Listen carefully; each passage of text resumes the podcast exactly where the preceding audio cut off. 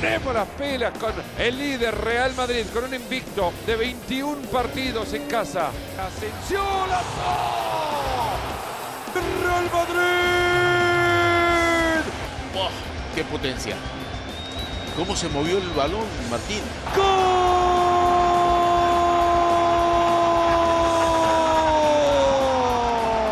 Muchas banderas, una fiesta realmente. Descarga más con Vinicius. ¡Gol!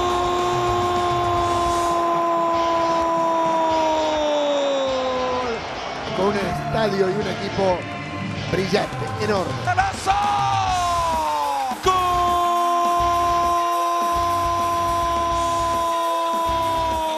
Que le va a recibir Bale. Ahí está, puede ser Gareth. Tapó la pelota Rulli. A ver ahora Gareth Bale. ¡Disparo! ¡Cabezaña! Y se viene Jovic y lo va a ganar, lo picó y lo va a un palo. Palo, disparo, tapado en la línea. Que el Real Madrid se le han quedado dos puntos en la cerámica.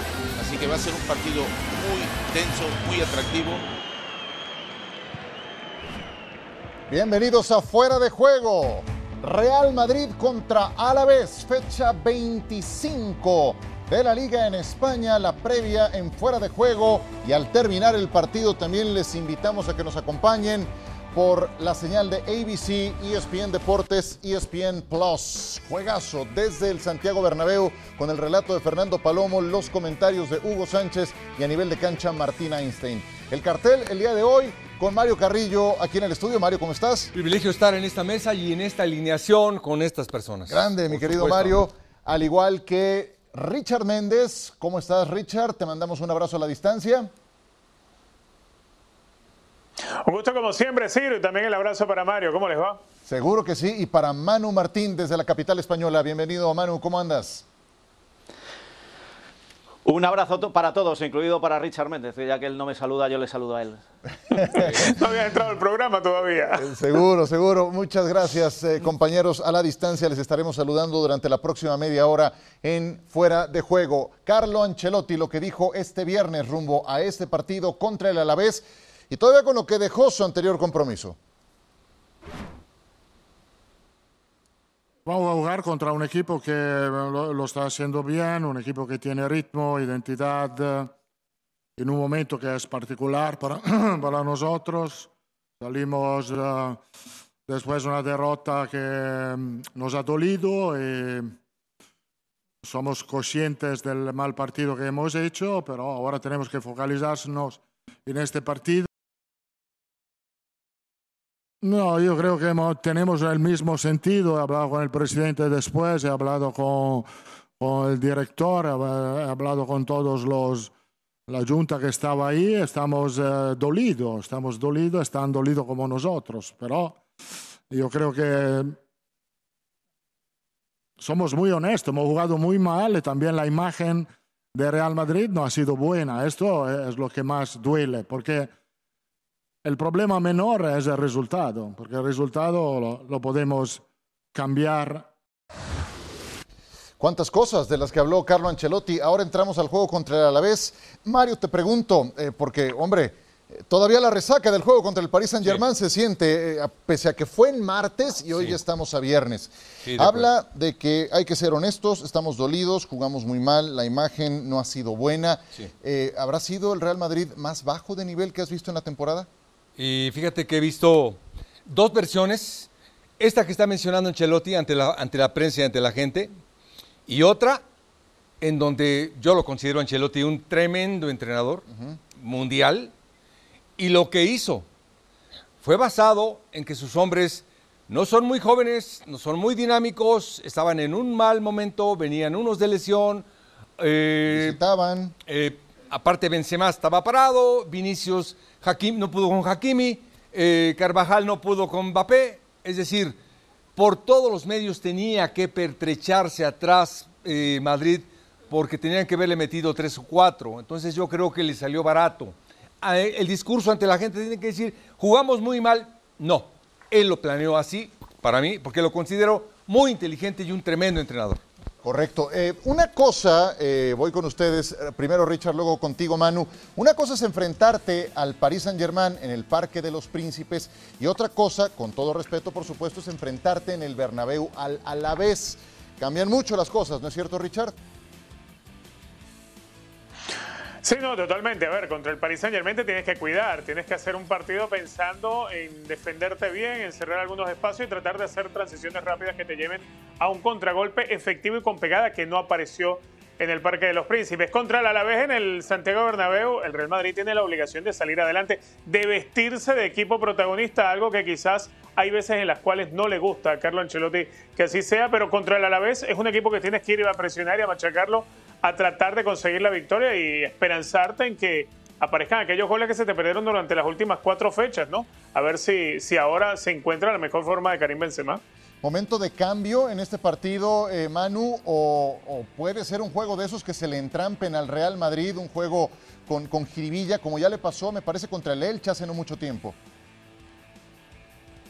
Y contra el Granada, que es la última victoria por 1 a 0. Em, decimos que el Real Madrid ha marcado un tanto en los últimos cuatro partidos, que solo ha sido capaz de ganar ese partido contra el Granada y tú lo has sacado. El Elche fue otro de los rivales anteriores, pero si repasamos los que han pasado por el Bernabéu, ¿con quién ha sufrido? Ha sufrido con equipos que se le echaban atrás. Y si repasamos también que Vinicius lleva seis partidos sin marcar, también tendrá que ver algo con el juego de Vinicius. Vinicius necesita espacio, necesita balones largos, necesita ese juego que también se le criticó a Ancelotti incluso cuando funcionaba, eh, que es a la contra, que es el cómo había planificado el partido en París, pero se encuentra ahora que ni Vinicius marca, que encima se va a encontrar con un equipo cerrado, que Benzema acaba de salir de lesión y, para mí el factor clave es el, cansancio. El cansancio que sobre todo están acusando, como decía Mario Carrillo, jugadores ya veteranos. Y cuando el Real Madrid el Real Madrid yo estoy convencido que puede jugar sin Benzema y seguir ganando partidos. El Real Madrid no puede jugar sin los tres del centro del campo que no sabemos, sin, eh, sin Modric, sin Kroos y sin Casemiro,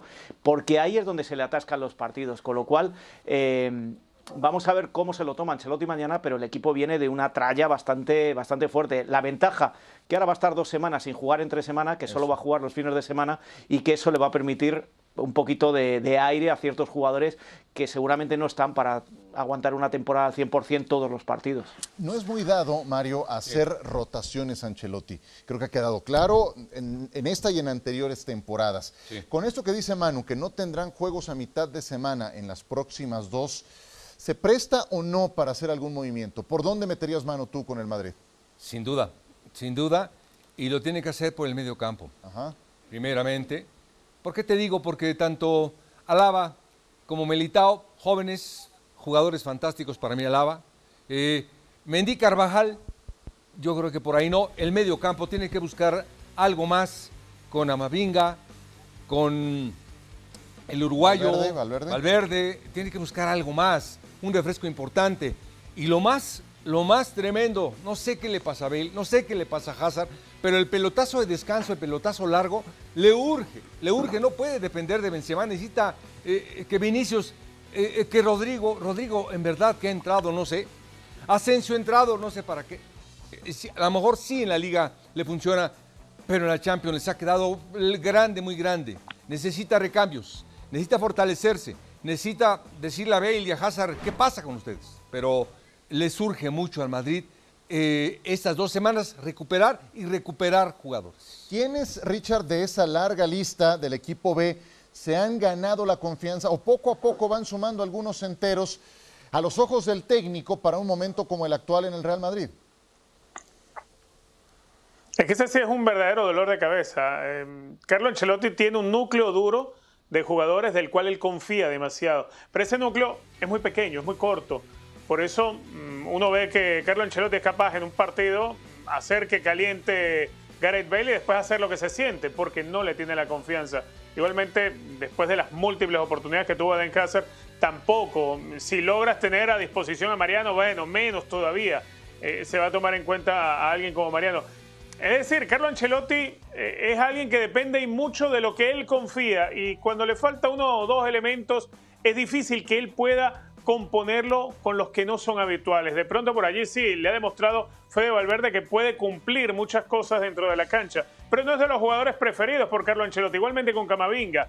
Ancelotti, esa es su, su gran complicación no atreverse a dar confianza. Bueno, no se la dio ni siquiera a Jovic y prefirió inventárselo al falso 9 con Asensio en, la, en la ausencia de Karim Benzema. Entonces, eh, es alguien que se aferra siempre a una misma idea y dentro de un grupo que cada vez se le reduce más.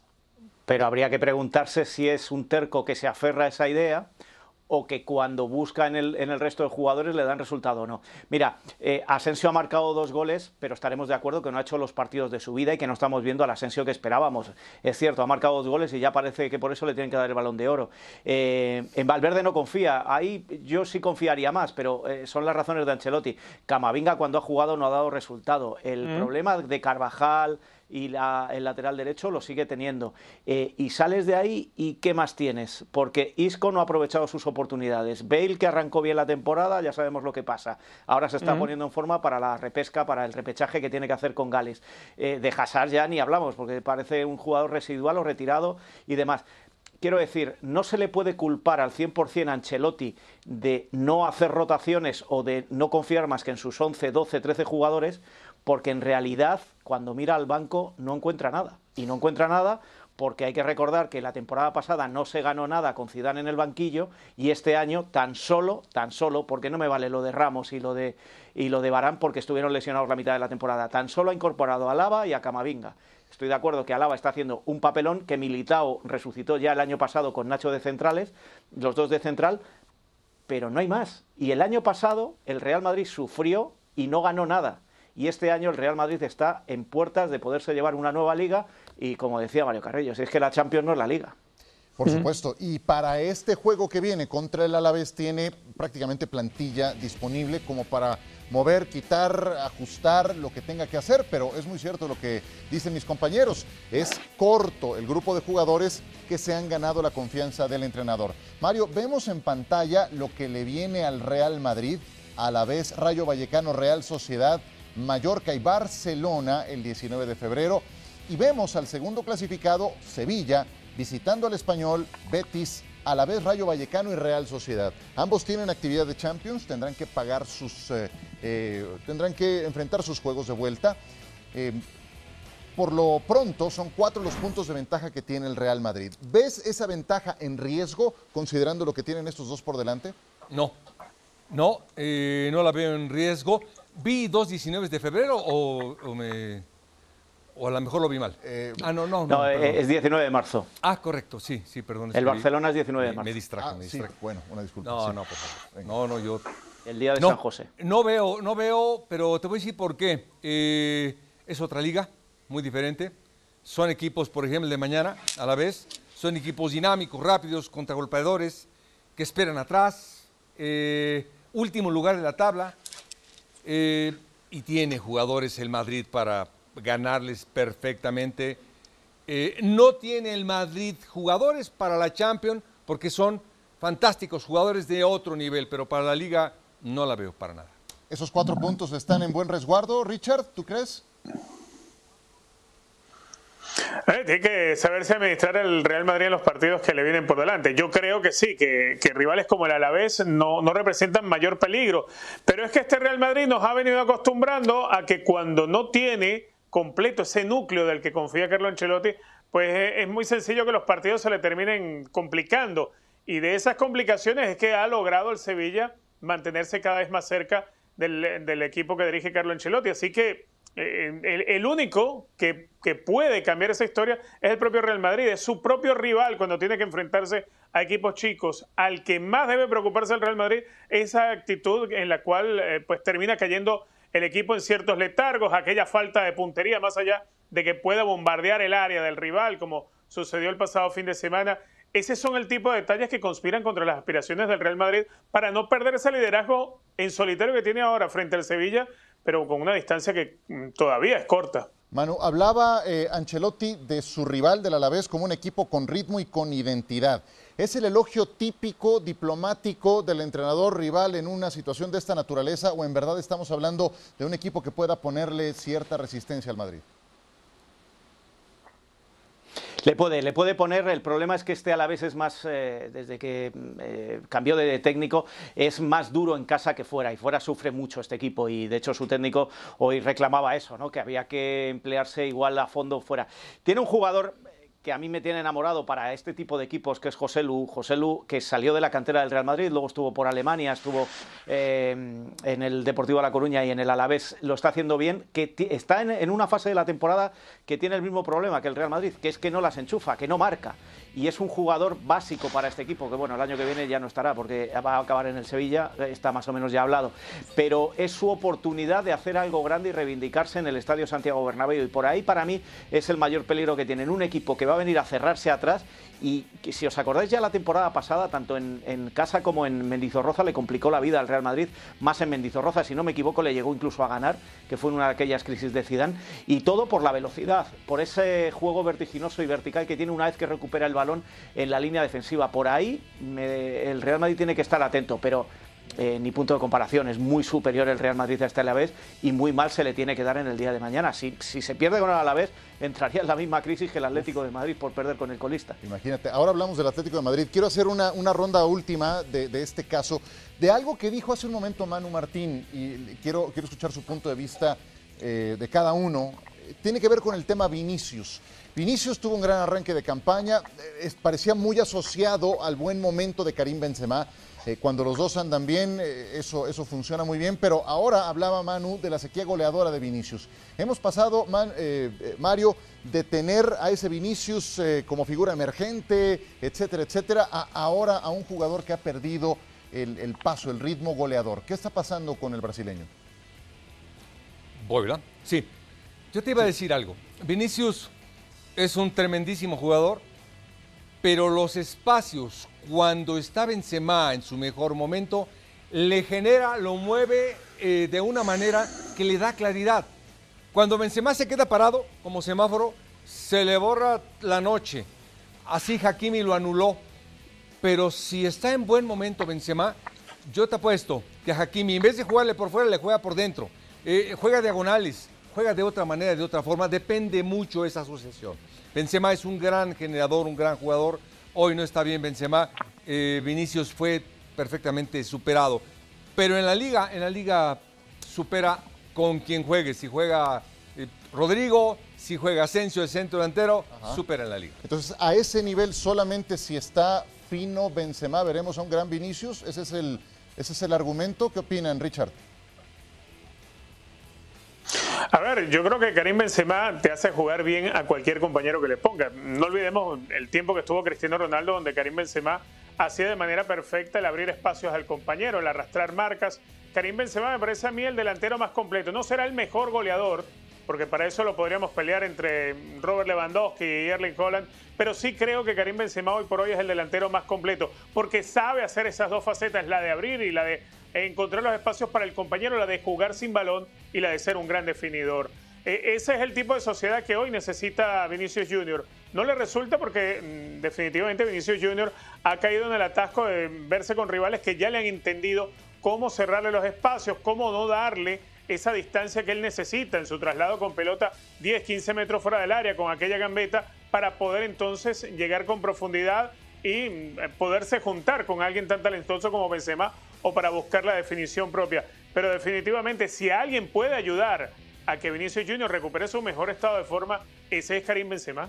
¿Le van conociendo pues mejor? Yo, le veo, añado a todo lo que habéis dicho un aspecto más. Yo le, añado, simple, eh, estoy de acuerdo con todo lo que habéis dicho, que Benzema le genera, lo que hablábamos antes, no es lo mismo jugar contra defensas cerradas que contra equipos que, te plantan cara arriba y ahí ya a Vinicius se le cierran muchos espacios, esté Karim Benzema o no esté Karim Benzema, me da igual. Eh, yo creo que Vinicius está pasando por esa fase que pasan todos los jóvenes cuando le salen una serie de partidos buenos y es que empiezan a perder un poco o, desamueblar la cabeza. Y lo mm. explico. Por un lado le están dando muchos palos, pero por otro lado está como muy protestón, muy nervioso en la cancha. Está más pendiente de eh, tirarse, aunque no le hagan falta, que de superar la jugada. Es decir, está en un, está en un momento donde lo que parece que menos da es fútbol y lo que más ofrece es polémica. Aquí en, España se está hablando mucho de neymarización, esa, esa manía o ese obstáculo que ha hecho que Neymar sea un gran jugador como apuntaba cuando llegó al Barcelona para ganar un balón de oro. Y lo bueno que tiene Vinicius es que es tan joven que seguramente Ancelotti, y creo que están trabajando en ello, igual que trabajaron al principio de temporada en otras cosas, creo que Ancelotti ya está trabajando en quitarle de la cabeza toda esa manera de protestar, quejarse continuamente de las faltas, eh, eh, perder la concentración y la atención en lo que tiene que hacer, que es el fútbol. Es joven y, se le pasará. Por supuesto que es una figura todavía moldeable. Cambiamos de tema, vamos al Atlético de Madrid, escuchamos al Cholo Simeone. Eh, después, obviamente, de esta derrota dura, difícil, ver hacia el futuro mirando el presente. Y ver hacia el futuro mirando el presente nos, nos, encontramos con una liga de acá para adelante de 14, 14 jornadas, en la que seguramente habrá 6, 7 equipos que puedan participar eh, en, esta, en estos lugares que hay en opciones para, para entrar y centralizarnos absolutamente estando todos juntos, futbolistas, eh, dirigentes, la gente y cuerpo técnico, encabezando lo que siempre fue, eh, buscar salidas a los momentos complicados. Cuento claramente, nosotros nos juntamos no más de 20 días, máximo un mes puede ser, una o dos veces por, por, ese tiempo que mientras se pueda nos encontramos y hablamos de, de, todas las situaciones buenas, malas, difíciles y espectaculares que nos van pasando durante la temporada.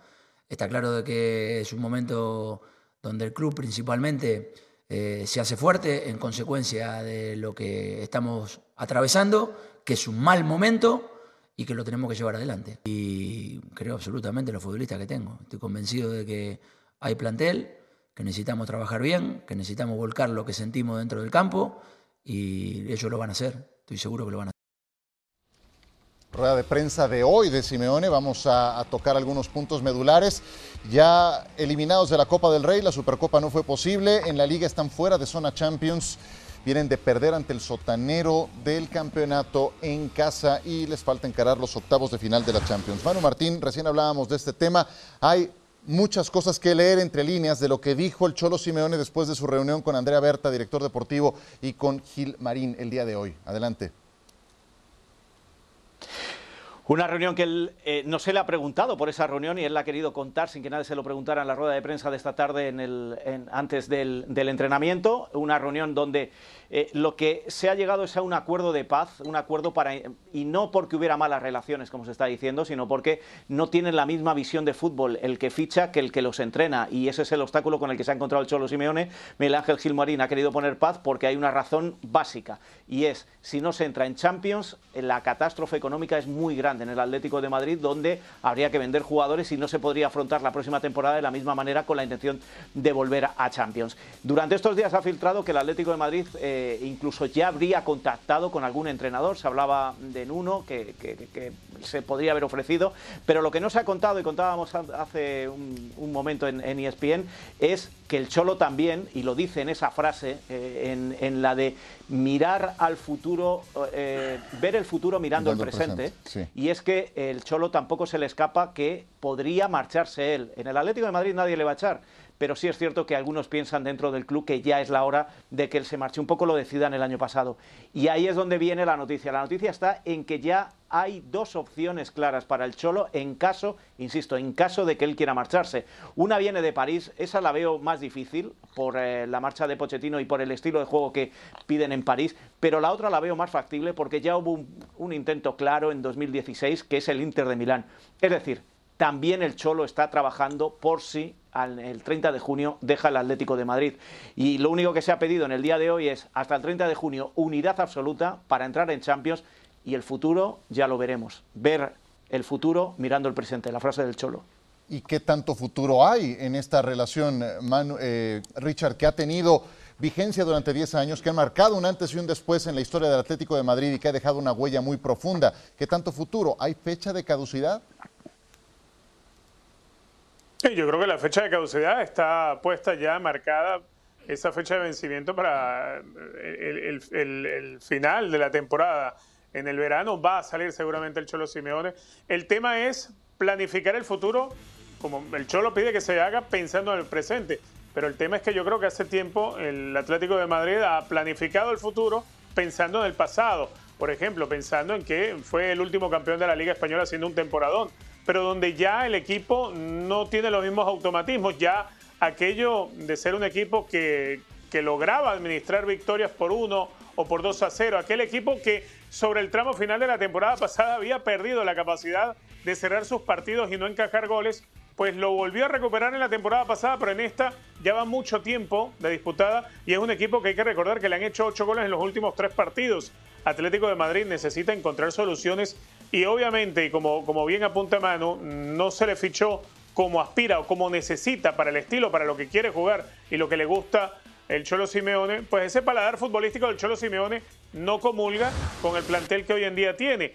Ejemplo claro, lo que sucede, por ejemplo, con John Félix. John Félix fue un jugador que llegó al Atlético de Madrid y no es la clase de jugador ni que se adapte al, juego defensivo que aspira el Cholo Simeone, tampoco es alguien que se adapte a estar clavado en el área, a hacer funciones de nueve. Al Cholo Simeone le ha ido cambiando mucho el equipo en estas últimas temporadas y sin duda alguna ya es una relación que llega a su fin en esta misma temporada. ¿Por qué crees, Mario, que ha perdido tanto la identidad del Atlético de Madrid? No parece equipo el Cholo Simeone. Eh, no tiene respuesta, es vulnerable defensivamente, eh, cambia constantemente de esquemas. ¿Qué sientes que pasó? Sí, es su estilo. Su estilo lo conocemos, le gusta defenderse bien, contragolpear, ceder la iniciativa al rival y fortalecerse atrás. Pero ahora tiene otro tipo de jugadores, totalmente atacantes. Para mí tiene un equipazo.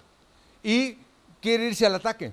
No lo siente no siente irse al ataque, no sabe irse al ataque, no le gusta irse al ataque, no le gusta tener la iniciativa del partido. A él le gusta jugar de otra forma, de otra manera, que es válido. Eh, esa transición le ha permitido o le ha pasado a Atlético de Madrid factura.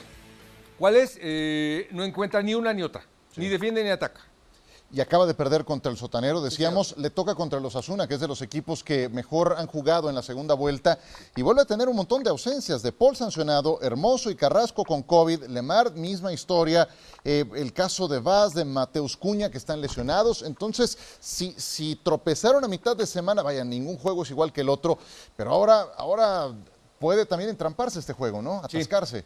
Tiene todavía tiene un plantel, todavía tiene... Para sacarlo, ¿no? Para sacarlo tiene plantel, son buenos jugadores. Eh, por ejemplo, se incorpora el francés, que es importantísimo el francés, Griezmann. Eh, todavía tiene Suárez, todavía tiene el mexicano, es decir, tiene equipo para, para salir de esta, hombre, de este bicho raro que es esta pandemia. Sí, más eh, temprano hablaba Manu Martín, hacía una analogía muy certera que eh, los equipos que había tenido el Cholo Simeone eran como un monoplaza para rallies, como un, coche de, de, rallies. Y ahora le habían puesto un Fórmula 1 ah. y, no es exactamente lo mismo. Lo hizo perfecto, lo dijo perfecto, por supuesto. Muy bien. Sí, con el Fórmula 1 quiere jugar atrás. No, maestro. Aquí tienes que arrancar. Cuarta, imagínate. Es correcto, lo dijo muy bien. Muy bien, pues eh, veremos cómo le va al Atlético de Madrid en este partido contra el Osasuna. Un Osasuna que tampoco ha tenido mucha fortuna que digamos cuando se enfrenta al Atlético de Madrid en temporadas recientes. Hoy lo recordaba Yago Barrasate. Estos son el resto de los partidos de la fecha 25 que hoy comenzó con eh, el eh, triunfo del el Elche ante el Rayo Vallecano, dos goles a uno dando la voltereta. Elche se impuso en casa. El Real Madrid contra el Alavés, ya lo destacábamos. El Atlético de Madrid que estará visitando el Sadar para enfrentarse a los Asuna. Y para el domingo, el Valencia que se medirá al Fútbol Club Barcelona como juego más importante y desde luego el Real Betis Balompié que está jugando muy bien contra el Mallorca. Cerramos esta emisión de Fuera de Juego reiterándoles la invitación a que nos acompañen especialmente en ese Real Madrid contra Alavés que tendremos por ESPN Plus, ESPN Deportes y por la pantalla de ABC. Mario Carrillo, un gusto como siempre. Me elijo estar en esta alineación. Muchísimas gracias. Manu Martín, un abrazo, muchas gracias. Un abrazo y un saludo para todos, incluido a mi hermano Richard Méndez. Por supuesto, Richard, también el abrazo a la distancia, muy amable. Abrazo grande, Ciro, Mario. Ah, no, por supuesto, para ti también hay. Venga, 2 de la tarde, hora del este, 11 de la mañana, tiempo del Pacífico. Recuerden, Real Madrid contra Alavés, Fernando Palomo, Hugo Sánchez y Martín Einstein desde el Bernabéu.